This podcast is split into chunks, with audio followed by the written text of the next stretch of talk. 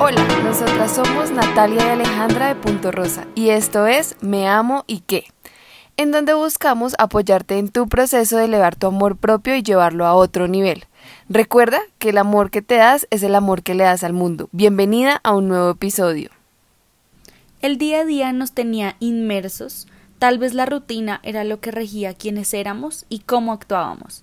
Y este año, con todo lo sucedido, empezamos a priorizarnos, ¿o no? Esta cuarentena y en general este año nos dejó un poco más de espacio en nuestra mente para pensar en nuestro presente, en qué estamos haciendo ahora para poder lograr nuestros objetivos a largo y a mediano plazo. O tal vez no, Ahora teníamos más responsabilidades en casa que priorizarnos se volvió algo desconocido. Por otro lado, sabemos que muchas de las que nos escuchan hoy también tuvieron el tiempo, pero sencillamente por miedo, por pereza o cualquier razón, no quisieron priorizarse y sacar un espacio personal de reflexión. Pero, como sea que haya sido tu caso, empecemos por donde es. ¿Qué es priorizarte? Priorizarte es sinónimo de reservar un tiempo para ti y ponerte en acción con la parte práctica de trabajar en ti.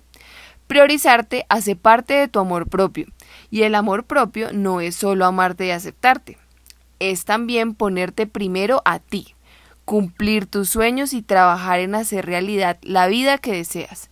Es tomar la responsabilidad de hacerte cargo de ti y cumplirte a ti misma con lo que te prometes.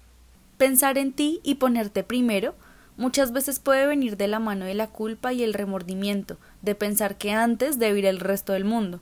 Como mujeres, cargamos con la responsabilidad de hacernos responsables por un millón de cosas. Y entre esa lista de quehaceres, muchas veces la última somos nosotras mismas, o a veces ni siquiera estamos en esa lista. Hoy te invitamos a priorizarte. Priorizarte y entender que debes trabajar en lo que te hace feliz. Va a ayudarte a afrontar con mayor resiliencia esos momentos difíciles y te ayudará a evitar sumergirte más en el problema, en la tristeza o en la ansiedad que traiga la situación que estés viviendo. Este año trajo consigo muchos momentos de incertidumbre, de tristeza, de ansiedad, así como muchos otros de sorpresa, amor y felicidad. Pero en medio de cada uno de estos momentos, ¿Qué tanto estuviste tú al frente de ti misma? ¿Supliendo tus necesidades como mujer, como ser humano, como esa persona que necesita de sí misma? Si lo hiciste durante este 2020, te felicitamos y te invitamos a continuar priorizándote y pensando en ti a diario. Si no lo hiciste, te invitamos a replantear tu agenda, tus metas y que en estas dos siempre estés tú porque si no eres tú quien lo hace, entonces ¿quién?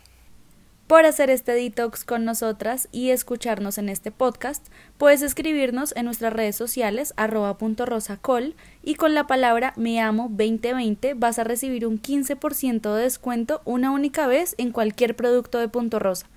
Si no sabes, te contamos que nuestros productos son todos relacionados con el crecimiento personal y el amor propio.